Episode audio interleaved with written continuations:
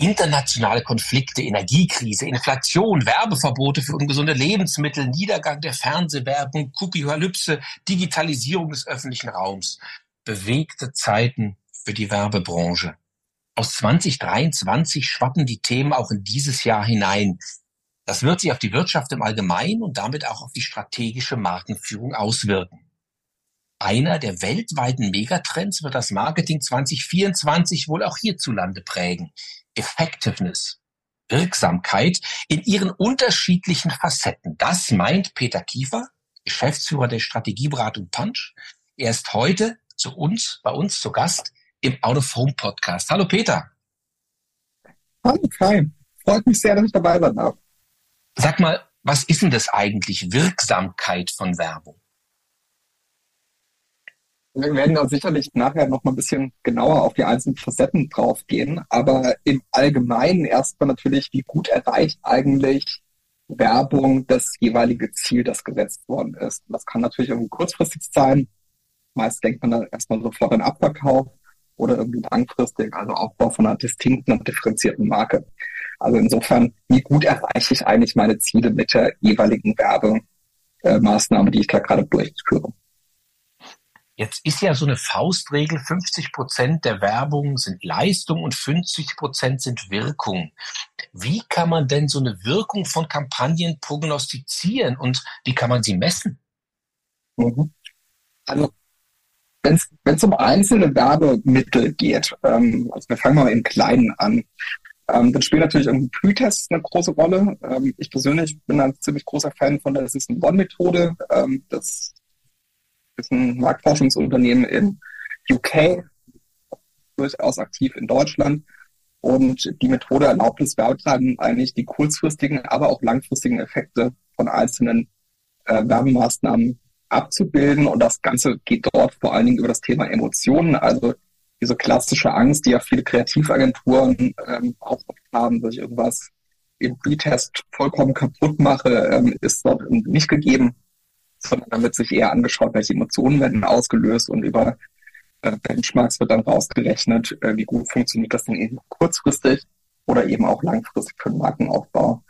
Wenn ich jetzt irgendwie eher um Gesamtkampagnen, auch beispielsweise auf Jahresbasis mir das Ganze angucke. Da helfen natürlich solche Dinge wie KPI-Modelings und darauf basierende Forecasts. Ähm, ich will ja jetzt gar keine große Werbung für uns selbst machen, aber wir haben da ja. zum Beispiel ein Tool gemacht, äh, wo wir unterschiedliche Effekte von unterschiedlichen Budgethöhen und Media-Mixes abbilden können und eben auch unterschiedliche Marketing-KPIs die Wirkung prognostizieren können. Und das hilft natürlich auch tatsächlich dann so ein bisschen abzuwägen, weil die Budgets werden ja meistens nicht größer, sondern eher kommen die Finanzdirektoren rein und sagen, oh, wir müssen noch mal ein bisschen kürzen. Äh, die Ziele verändern wir trotzdem nicht, um dann so das Letzte rauszukitzeln. Da helfen natürlich solche Tools. Ähm, das sind so Dinge, die, die uns oft beschäftigen.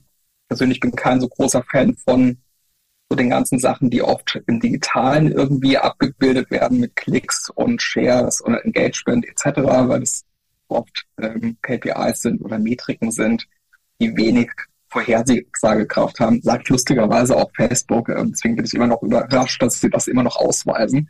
Aber ähm, das ist für uns eigentlich immer so das, das Interessante. Also auf der einen Seite Precasts und eben KPI-Modelings und Forecast-Tools. Was ich spannend finde, ist, dass du das Thema Emotionalisierung in den Ring geworfen hast, weil Werbung am Ende des Tages ja auf einer Ebene wirkt, die nicht unbedingt immer rational ist. Wir haben dich eingeladen, weil du im Artikel zum Jahresanfang fünf Trends benannt hast, die werbliche Kommunikation in diesem Jahr bestimmen werden aus deiner strategischen Sicht. Fangen wir mal mit dem ersten an. Und der hat mich tatsächlich, als ich es gelesen habe, sofort schlucken lassen. Mental Availability statt Purpose hast du geschrieben. Also mentale Verfügbarkeit statt Haltung. Ist denn die Zeit von Haltung im Marketing passé? Ich hoffe es ehrlicherweise, ähm, weil wenn ich mir anschaue, also es gibt eine ganz interessante Analyse äh, der IPA in UK, ähm, da sieht man eine Sache, nämlich äh, Haltungskampagnen haben ungefähr rund 30 Prozent weniger Wirkung als Kampagnen oder mhm. wie auch immer man das Gegenstück dazu nennen möchte. Ähm, also Haltungskampagnen haben einfach generell erstmal weniger Wirkung. Und wenn man sich das mal genauer anschaut, ist es auch ziemlich leicht zu erklären, weil meistens sind Haltungskampagnen komplett austauschbar. Ich könnte rein theoretisch jede Marke drunter schreiben. Und meistens haben sie auch nichts mit der derzeitigen Kaufentscheidung wirklich zu tun. Also für mich immer doch der schönste Test, auch wenn er wirklich der, der Spruch inzwischen ziemlich abgedroschen ist. Aber wenn ich mal den Kühlschrank aufmache, ähm, sag mir mal bitte, welche, welche Produkte hast du denn gekauft, weil du auch die Haltung kennst? Und das ist meistens total austauschbar. Es gibt für mich so ein paar Sachen, die ich tatsächlich ganz spannend finde. Ich habe jetzt gerade zum Beispiel gesehen, dass Comstock gerade auch ähm, sehr politisch geworden ist und den Kundenstamm, der eben nicht demokratieoffen ist und der eher demokratiefeindlich ist, ähm, dazu aufgerufen hat, bei Comstar zu kündigen. Und das ist für mich auch tatsächlich etwas, wo ich sagen würde, davon würde ich gerne mehr sehen, ähm, nämlich mhm. Purpose. Und da sind wir, glaube ich, so ein bisschen in der Branche, uns haben wir uns da verwandt. Ähm, wir haben da oft ein Mantra vor uns hergetragen, das heißt, ich habe irgendwie mehr wirtschaftlichen Erfolg, indem ich Purpose äh, vor mir hertrage. Und eigentlich ist der Gegen das Gegenteil der Fall. Also wenn ich eine Haltung habe, dann muss ich auch bereit sein, entsprechende Kosten dafür hinzunehmen. Und äh, das finde ich macht zum Beispiel diese Consta-Geschichte gerade sehr, sehr deutlich, nämlich zu sagen, naja, da habe ich halt weniger Kunden, aber dafür habe ich dann auch die Kunden, die ich ganz gerne haben möchte und mit dem Rest will ich auch nichts zu tun haben. Also es lässt sich was kosten und das finde ich tatsächlich, tatsächlich super. Insofern Haltung für mich gehört nicht ins Marketing, sondern eigentlich auf Unternehmensebene, weil dort gehört es eigentlich auch hin. Mhm. Jetzt hast du über mentale Verfügbarkeit geschrieben, klar. Also was ist top of mind bei mir? Was ist das, was mir als erstes einfällt, wenn ich an ein Produkt, eine Marke, eine Dienstleistung denke? Aber das ist ja leichter gesagt als getan. Wie können denn Marken überhaupt top of mind werden? Mhm. Ich glaube, dazu müssen wir uns zuerst mal eine Sache eingestehen, dass Marken erstmal für uns als Werbetreibenden, das meine ich jetzt im weitesten Sinne, sämtliche Dienstleister, Beratungen, Agenturen etc., Marken spielen für uns eine große Rolle. Für den meisten, für die meisten Menschen da draußen, die Verbraucher, spielen Marken erstmal keine richtig große Rolle in ihrem Leben. Also die haben einfach Besseres zu tun. Ja, wissen wir alle selber.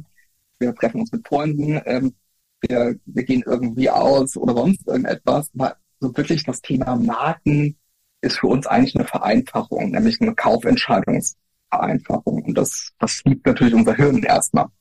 Und wenn ich jetzt mal überlege, wie kriege ich dann mentale Verfügbarkeit hin, ähm, muss ich eigentlich sagen, also möglichst viele Menschen erreichen, möglichst das ganze Jahr, auf möglichst vielen Kanälen, um eigentlich immer diesem Vergessen entgegenzuwirken.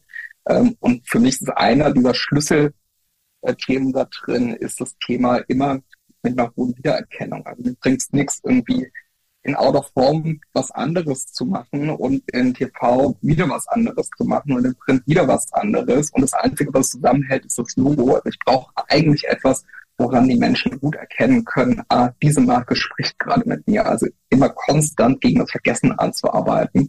Das ist eigentlich der Trick dabei, mentale Verfügbarkeit oben zu halten. Du hast die einzelnen Kanäle gerade schon angesprochen. Was kann denn Außenwerbung als so das letzte Massenmedium eigentlich dazu beitragen, dass Marken bei den Verbraucherinnen und Verbrauchern präsent sind? Also am Ende ist Marketing ja ein Stück weit eigentlich auch ein Numbers Game. Also mir bringt es irgendwie als Marke relativ wenig, wenn ich immer nur einen Bruchteil meiner, meiner Zielgruppe erreiche, auch wenn ich die dann total überzeuge und die haben mich total auf dem Schirm etc. Wenn ich jetzt nicht gerade in einer Nischenmarke bleiben will, muss ich einfach mit vielen Menschen erreichen äh, und mit vielen Menschen reden. Muss sie erreichen. Und Außenwerbung ist da natürlich sicherlich in einer Position, wo man sagen kann, das ist so ein bisschen das letzte Massenmedium. Ähm, TV, Seherschaften gehen zurück. Ähm, digital ist äh, fragmentiert äh, bis zum geht nicht mehr. Und jetzt rede ich noch, noch nicht mal von den ganzen Thema Bots und äh, Fake Traffic etc. Ähm, aber Außenwirb äh, Außenwerbung ist natürlich so ein Medium, wo ich sagen kann, damit kann ich auch mal die Massen erreichen ähm, und das auch auf einen Schlag. Und das hilft mir natürlich dann in diesem gesamten Spiel Menschen auch immer und immer wieder konstant an meine Marke zu erinnern. Und äh, deswegen ist da Außenwerbung sicherlich ein ganz zentrales Medium für genau diesen Job. Ähm, über das Thema äh, ähm, Targeting wollen wir gleich noch reden. Ich habe erstmal deinen zweiten Punkt hier auf meinem Zettel. Da steht Etablierung und konsequenter Einsatz von Brandcodes. Du hast es eben schon gesagt, medienübergreifend die Botschaft konsistent zu halten. Aber das heißt ja total konsequente Kreation, oder? Also Brandcodes kommen ja erstmal ähm, vielleicht auch für die Zuhörer immer unter unterschiedlichen Namen. Manche nennen es Brandcodes, andere äh, Fluid Devices, dann hast du irgendwie Distinctive Brand Assets, was es auch immer ist. Am Ende, oder wie ich es auch immer nennen möchte, ähm, am Ende sind das eigentlich Elemente, die dabei helfen, als Verbraucher zu entschlüsseln, welche Marke spricht eigentlich gerade mit mir. Da geht es mir gar nicht so sehr um die Botschaft. Die Botschaft kann sich da durchaus auch verändern. Also wenn ich zum Beispiel an McDonald's denke, die, die erzählen mir auch unterschiedliche Angebote für unterschiedliche Burger beispielsweise. Ähm, aber setzen immer und immer wieder die gleichen Formalkriterien ein, beispielsweise Farben, Logos, bestimmte Shapes. Oder wenn ich zum Beispiel an sowas denke wie ähm, beispielsweise M&M's, wo ich entsprechende Charaktere habe, die mir eigentlich immer wieder signalisieren, hier spricht gerade M&M's mit mir und nicht irgendeine andere Marke, die vielleicht ein ähnliches Produkt zum Schluss hat. Also das Thema Brand Codes hält das Ganze eigentlich immer zusammen. Und das, da geht es mir gar nicht so sehr um Botschaft, die kann, kann mehr oder weniger auch sich übers Jahr oder auch im Monat oder auf Touchpoint-Ebene ähm, auch unterscheiden. Das ist in Ordnung. Aber ich brauche etwas, das zusammenhält, damit die Leute das leicht dechiffrieren können. Ah, diese Marke spricht mit mir. Und da, da sind eben Brand Codes oder Distinctive Assets, wie man wie man es auch nennen möchte, eigentlich entscheidend da drin. Ich glaube, dechiffrieren ist ein wichtiges Stichpunkt. Ähm, das Implizite spielt dabei eine Riesenrolle. Wie kann man denn, du hast vorhin das Thema Testing schon angesprochen, wie kann man denn rauskriegen, ob solche Codes dann auch wirklich funktionieren? Ist das dieselbe Methode, die du gerade eben schon genannt hast? Äh, dankbarerweise gibt es da äh, einen ziemlich, ziemlich einfachen Test dazu. Da muss ich gar nicht auf eine Werbemittelebene gehen. Ähm, da gibt es einen Test dazu, der standardisiert. Ähm, da wird im Endeffekt eigentlich den Menschen nur gesagt, wir spielen jetzt gerade in der, in der Kategorie und ich zeige dir einzelne Markenelemente. Das kann mal ein Logo sein, das könnte aber auch nur einfach eine Farbe sein. Und ähm, die Menschen sollen mir zuordnen, welche Marke ist das, und zwar im Freitextfeld. Mhm. Ähm, und damit kann ich eigentlich sagen, wie unique ist das Ganze und wie stark ist es mit der entsprechenden Marke verbunden. Ähm, da kommt meistens auch sowas raus, wie beispielsweise Farben sind relativ schwer allein zu dechiffrieren und ähm, kann man sich relativ einfach vorstellen, wenn ich dir nur rot zeige, ähm, ich habe ja als Konsument keinen Patronefächer dabei und sehe den Unterschied nicht, ob das jetzt ein Ferrari-Rot ist oder ein Nescafé-Rot. Ähm, und deswegen ist es natürlich einfach wichtig, unterschiedliche Brandcodes entsprechend einzusetzen über die Messmethode kriege ich dann eigentlich raus, welche Brandcodes funktionieren für mich als Marke. Und die unterschiedlichen Brandcodes, muss nicht immer alle einsetzen, aber möglichst viele davon in einem Werbemittel kann ich nachher dann wieder einsetzen, um entsprechend dieses Dechiffrieren leicht zu machen. Mhm. Das ist ja auch sowas wie eine, ähm, wie sagt man so schön, Konsens in der Gesellschaft beziehungsweise beim Konsumierenden, die dann sagen, ja, ich erkenne, die, das Rot ist Coca-Cola, haben wir alle gemeinsam in der Werbung gelernt. Also wir haben, du hast gerade äh, Außenwerbung angesprochen, da haben wir ja den Trend dazu, möglichst hohe Reichweiten in möglichst guten Zielgruppen zu produzieren. Auf der anderen Seite haben wir den Trend zur Individualisierung, ist ja auch so ein Megatrend, den wir derzeit erleben. Wie wichtig ist es denn bei solchen Brandcodes, sich auch zu überlegen, wie individualisiert so ein Konsumierender, also Konsumentin und Konsument, das Thema Marke oder eben Code einer Marke erlebt? Ja. Also Individualisierung ist natürlich irgendwie ein Trend. Ähm, persönlich bin der Meinung, dass es ein bisschen überzogene Vorstellungen dank der Digitalplayer da draußen gibt. Also wenn ich mir anschaue, wie individuell auf mich zugeschnitten sind denn jetzt wirklich die Werbotschaften, da würde ich erstmal ja sagen. Mhm. Geht so. Ähm, Wenn es richtig gemacht ist, da haben wir auch äh, früher schon mal Erfahrungen beispielsweise mit Burger King gemacht, äh, wo wir auch äh, Psychografie individualisiert haben, wo das gleiche Produkt auf ähm, unterschiedliche psychografische ähm, Ausrichtungen entsprechend angepasste Botschaften. Das funktioniert super. Da haben wir tolle Erfahrungen mitgemacht. auf der Brandcode-Ebene würde ich immer davon abraten, zu individualisieren. Ähm, weil der Brandcode muss über unterschiedliche Touchpoints funktionieren. Und warum sage ich das so, so rigoros? Weil ich am Ende nicht alle Touchpoints auch individualisieren kann. Äh, weil mhm. ich kann ja gar nicht verhindern, dass ähm, spätestens am Regal, wenn wir jetzt mal über FMCG sprechen, kommen alle Leute wieder zusammen. Das heißt, hier muss ich auch dafür sorgen, dass die Leute das dann auch wieder dechiffrieren können. Und wenn ich jetzt in dem einen Kontaktpunkt mit der einen Zielgruppe beispielsweise blau eingesetzt habe und in einem anderen Kontaktpunkt habe ich aber rot eingesetzt, ähm, da werde ich mindestens eine dieser zwei Zielgruppen ähm, am Regal dann verlieren, weil sie sich eben nicht mehr daran erinnern können, wer war das denn jetzt eigentlich? Ähm, weil so genau gucken wir halt dann auch im Regal nicht hin und gehen nicht auf die Suche. Und äh, dementsprechend Brandcodes würde ich nie individualisieren. Äh, dann kann man ein bisschen spielen, klar. Ich muss nicht immer überall alles machen, aber ich würde das so konsistent wie nur irgendwie möglich halten. Und die Inhalte, die kann ich natürlich individualisieren und das, das kann man auch ganz gut machen. Insbesondere, wie gesagt, ich bin großer Fan von dem Thema über Psychografie zu individualisieren, also unterschiedliche, ja, eigentlich wie ticken die Menschen, das System wichtig etc. anzusprechen und ähm, darüber tatsächlich dann eine Individualisierung herzustellen in einem gewissen Maße. Mhm. Wenn wir uns noch ein bisschen an deinen Trends abarbeiten, dann hast du geschrieben, Reichweite statt zu viel Targeting. Ist natürlich ein super Trend für mich als Außenwerber, ist so ein bisschen Ball auf den Elfmeterpunkt ohne Torhüter. Ähm, hat es die Zeit des Marketings mit der Pipette ausgedient, aus deiner Sicht? Ähm, bis zum gewissen Grad. Ich glaube, es kommt kommt ein bisschen darauf an, was mein Kampagnenziel ist. Also wenn ich jetzt äh, eine ganz, ganz spitze Zielgruppe habe und äh, die soll die soll ein ganz, ganz spezielles Angebot erhalten, weil das nur für die relevant ist, dann muss ich natürlich nicht mit allen Menschen sprechen.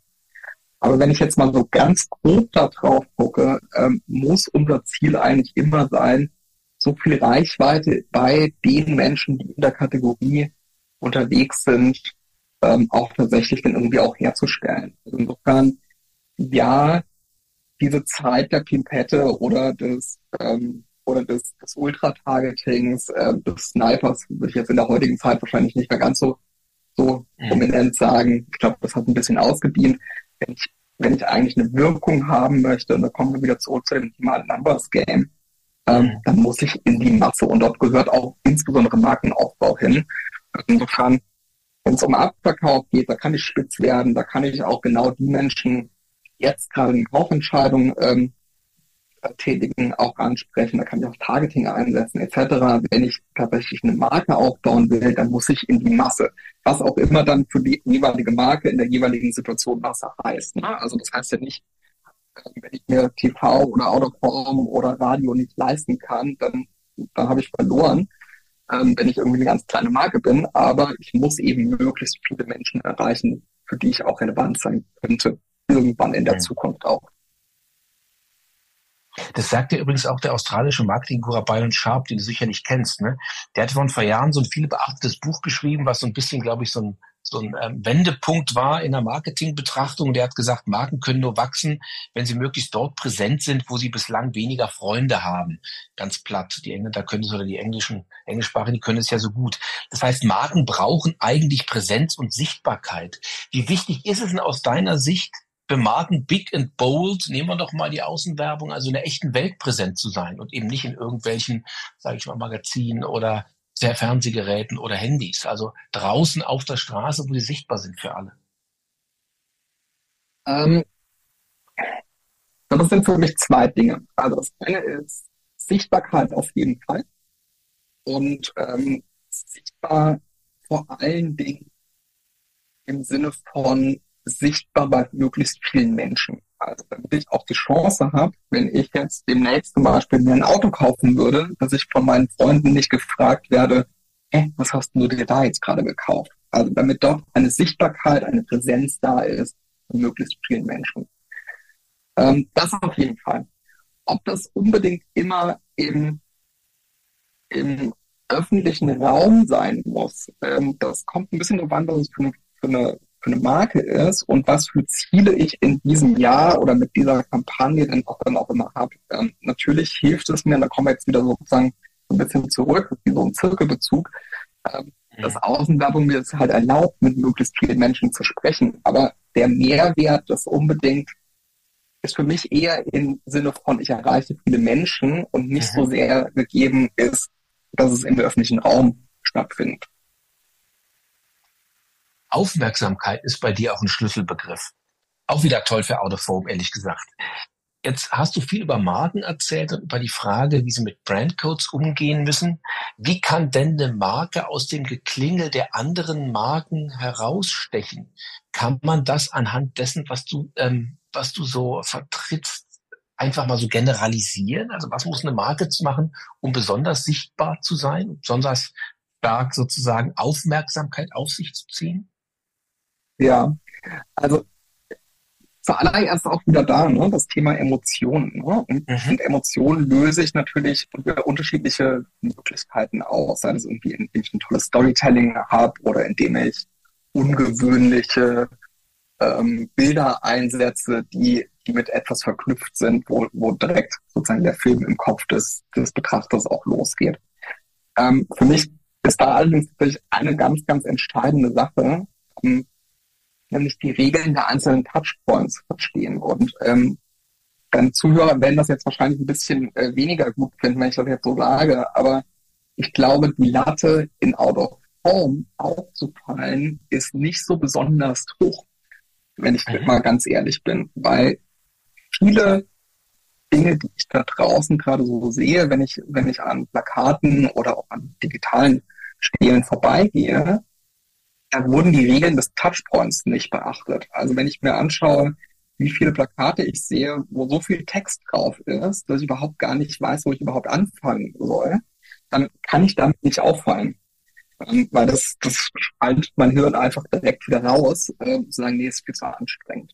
Also da, sage ich mal, die Regeln richtig zu verstehen und dann auch einzusetzen, das hilft natürlich total, um auch wieder aus der Masse rauszuspringen stechen. Bei anderen Touchpoints ist es was anderes, aber generell Regeln der einzelnen Touchpoints zu verstehen, ist aus meiner Sicht essentiell. Und äh, wenn ich da aber einfach nur sage, ich habe jetzt irgendwie eine Printanzeige und die mache ich jetzt einfach noch ein bisschen größer und was auf dem Plakat, dann werde ich mir jetzt selber damit keinen Gefallen tun. Also du wirst lachen, wir hatten zu dem speziellen Thema schon den ein oder anderen Podcast, weil es natürlich wie bei aller Kreation immer so ein Thema ist, werde ich dem einzelnen Touchpoint eigentlich gerecht? Ähm, also das heißt, deine These ist ja, ich muss nämlich eine Außenwerbung besonders ins Zeug legen, um eben diese Awareness zu erzeugen.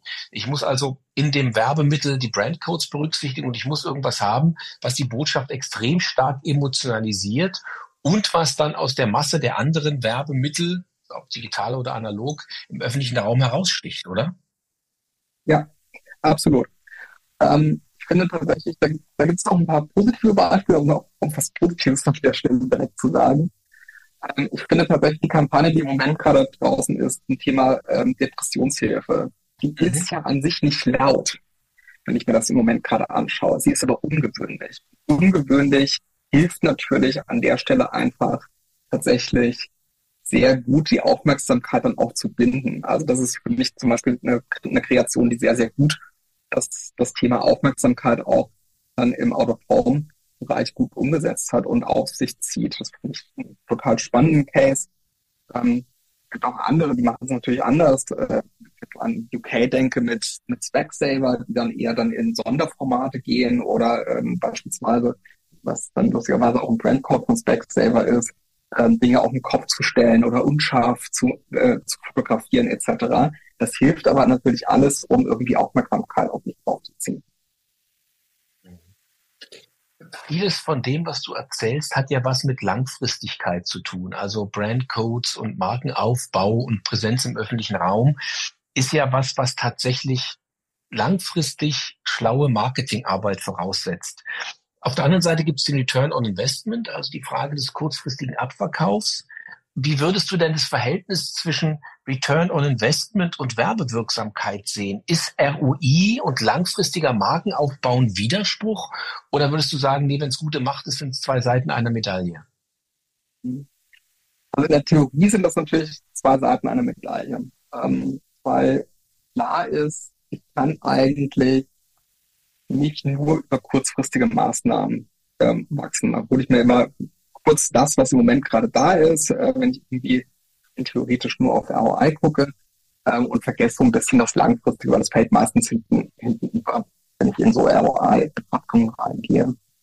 Ähm, gleichzeitig ist natürlich ROI ein ganz, ganz wichtiger KPI und ähm, deswegen, ich habe so eine Hassliebe ehrlicherweise zum Thema ROI, weil am Ende ist es natürlich wichtig, ähm, viele viele Dinge im ROI-Bereich werden aber oft auf den kurzfristigen Effekt nur betrachtet. Und wenn ich aber mir das anschaue, was ist denn ein guter ROI, kann ich das auch durchaus an langfristigen KPIs messen. Also wie viel Geld habe ich eigentlich eingesetzt, um x Prozent mehr Consideration beispielsweise ähm, zu erzeugen. Dafür muss ich mir aber klar sein, was ist denn eigentlich mein Ziel und was kann ich eigentlich auch erwarten. Und da sind wir wieder bei den Forecast-Tools beispielsweise, die ich mhm. vorhin erwähnt habe, um auch zu sagen, ist es denn jetzt eigentlich gut oder ist es irgendwie schlecht, weil da steht natürlich nicht automatisch direkt irgendwie ein Eurozeichen unten drunter mit, heute habe ich so und so viel Geld eingenommen, weil so und so viel mehr Menschen gerade gekauft haben und das führe ich auch die kurzfristigen Maßnahmen zurück. Insofern, das sind zwei, zwei Seiten einer Medaille äh, fairerweise ist die langfristige Seite deutlich schwerer zu messen. Und mhm. damit äh, tendieren wir, wenn wir zu viel nur auf ROI gucken, eben in eine immer kurzfristigere Welt rein, was aus meiner Sicht auch ehrlicherweise kritisch ist. Also ich bin gar nicht so der Verfechter zu sagen, es muss alles nur langfristiger Markenaufbau sein. Das, das ist totaler Quatsch, weil heute muss ich auch was verdienen. Ich muss mir das auch leisten können aber es muss irgendwie wieder eine Balance hergestellt werden. In den letzten Jahren haben wir eigentlich zu sehr den Fokus auf kurzfristigen ROIs und kurzfristigen Maßnahmen damit gehabt. Mhm. Wir beide, du und ich, wir kennen uns aus unserer gemeinsamen Zeit bei Dentsu. Dann hast du dich mit Punch selbstständig gemacht und wir reden ja auch die ganze Zeit über Kommunikationsstrategie und Werbetrends und du hast vorhin zu deiner Ehrenrettung gesagt, du willst gar keine Reklame machen. Aber trotzdem, glaube ich, ist für den und diejenigen, die zuhören, schon wichtig, was macht ein Punch genau und welche Fragestellungen sind die, mit denen sich Werbung treibend an euch wenden sollen? Mhm. Ähm, also generell betrachten wir erstmal strategisch, ganzheitlich und vor allen Dingen auch evidenzbasiert, ähm, immer unter der Brille mehr Effektivität im Markenaufbau und im Marketing zu haben. Also wir sagen das liebevoll mehr Punch im, im Marketing. Äh, kleines mhm. Wortspiel.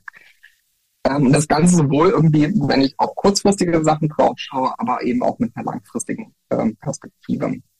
Das, was wir bieten, ist da immer eine klare Priorisierung und ganz wichtig ist natürlich immer dieses Thema konkrete und messbare Ziele. Und äh, bei all den ganzen Sachen sind uns eigentlich zwei Dinge immer besonders wichtig. Also das eine ist das Thema, wir sind unabhängig von der Umsetzung. Ähm, was machen wir damit? Wir können halt objektiv beraten und auch priorisieren, äh, da wir nicht an einer bestimmten Umsetzung nachher finanziell beteiligt sind. Also uns ist es, wenn es der Zielerreichung dient, erstmal vollkommen egal, ob wir nachher einen neuen Markenauftritt haben, eine CI-Überarbeitung oder einfach nur mehr Geld in beispielsweise Außenwerbung reinstecken. Wenn es dem Ziel dient, ist uns das erstmal an der Stelle ein bisschen egal. Hauptsache zum Schluss wird das, das entsprechende Ziel erreicht. Und äh, das Zweite ist, ähm, wir, wir tendieren dazu, lieber auf einer sauberen Datengrundlage äh, bezüglich Markt und Zielgruppe irgendwie aufzusetzen und auch den, die Marke dadurch dann auch zu verstehen. Ähm, und wenn wir das nicht, nicht vorfinden, dann können wir das auch mit eigenen Research-Kapazitäten auch ähm, diese Datengrundlage auch herstellen. Und ähm, generell kann man eigentlich sagen, in der Praxis arbeiten wir da sowohl auf ganzheitlichen Marken- Marketingstrategien, also beispielsweise sowas wie jährliche Brand Plannings. Ähm, da sind wir danach dann auch vielleicht wieder raus, weil dann die, die Agenturen dann die Umsetzung machen. Oder eben auch auf einzelnen konkreten Fragestellungen, also beispielsweise, ist das Pricing eigentlich in Ordnung oder äh, Kommunikationsstrategien etc. Also das ist eine ganze Bandbreite, aber generell geht es uns immer darum, mehr Effektivität herzustellen, sowohl im Markenaufbau als aber auch im Marketing generell über alle Ps hinweg. Das ist eigentlich so unser, unser tägliches Brot. Mhm, du hast einen schönen Satz gesagt, gerade eben, mehr Geld in die Außenwerbung stecken. Das interessiert mich natürlich besonders. Meine Frage an dich als Stratege zum Abschluss. Wie und warum würdest du denn deinen Werbung treibenden, deinen Kunden out of home in diesem Jahr ähm, raten, noch mehr out of home einzusetzen, als sie bisher schon getan haben? Ja, ähm, ich würde mich immer auf die Stärken von home besinnen. Und ähm, das ist für mich ganz klar eben große Stärke in der Masse präsent zu sein. Das wird automatisch ein Stück weit in den langfristigen Markenaufbau. Ähm, mhm. Und das wäre für mich auch so, dass, dass der Hauptjob, den ich in der Außenwerbung da sehe, ähm, es hat so ein bisschen auch eine Negativseite an der Stelle. Ähm, ich würde immer gucken, lohnt es sich wirklich Abverkauf, abverkaufsorientiert, also kurzfristige Dinge auch in der Out-of-Home zu machen? Oder gibt es da auch andere Medien, die es vielleicht einfach auch ein Stück weit besser können? Und dafür eben aber tatsächlich diese Balance, die wir vorhin irgendwie gesehen haben ähm, oder angesprochen haben, tatsächlich dann auch herzustellen. Also mir geht es eigentlich darum zu sagen, was ist die Stärke des jeweiligen Mediums. Und wenn ich Out of Home betrachte, ist das ganz klar für mich eigentlich im Upper Funnel, also irgendwie Awareness oder eben auch Consideration, langfristiger Markenaufbau etc. Und gar nicht so sehr in diesem kurzfristigen, ähm, jetzt muss aber das Produkt irgendwie vom Hof. Ähm, das kann Out of Home auch. Die Frage ist nur, will ich eigentlich, und jetzt gehe ich dann eher dann auf einer Verbandsebene wahrscheinlich, mhm. will ich eigentlich mich wirklich in die Konkurrenz mit den ganzen anderen Performance-Kanälen reinstellen? Und ähm, da ist für mich die Antwort ehrlicherweise, ich glaube, ich würde mich auf den Markenaufbau konzentrieren ähm, weil dort sehe ich die größten Vorteile, wenn ich mir das an, alles anschaue, was wir auch untersucht haben, wo wir die, die meiste Wirkung rausholen etc. Peter, vielen Dank. Das ist ja schon eine gute Konklusion sozusagen. Man braucht die Gattung für Reichweite, für Markenaufbau und für Sichtbarkeit. Vielen Dank, Peter. Es war ähm, Peter Kiefer, der Geschäftsführer der Strategieratung Punch zu den Werbetrends des Jahres 2024. Vielen Dank. Danke dir. Danke, dass ich da sein. Vielen Dank, liebe Zuhörer. Ähm, hört auch gerne zwei Wochen wieder rein. Dann spreche ich mit Christian Zimmer von Teats, dem deutschen Chef einer digitalen Medienplattform für programmatische Werbung. Und er hat sich auf die Fahne geschrieben, die CO2-Bilanz der Werbeindustrie in seinem Bereich dramatisch zu verbessern. Wir können also gespannt sein.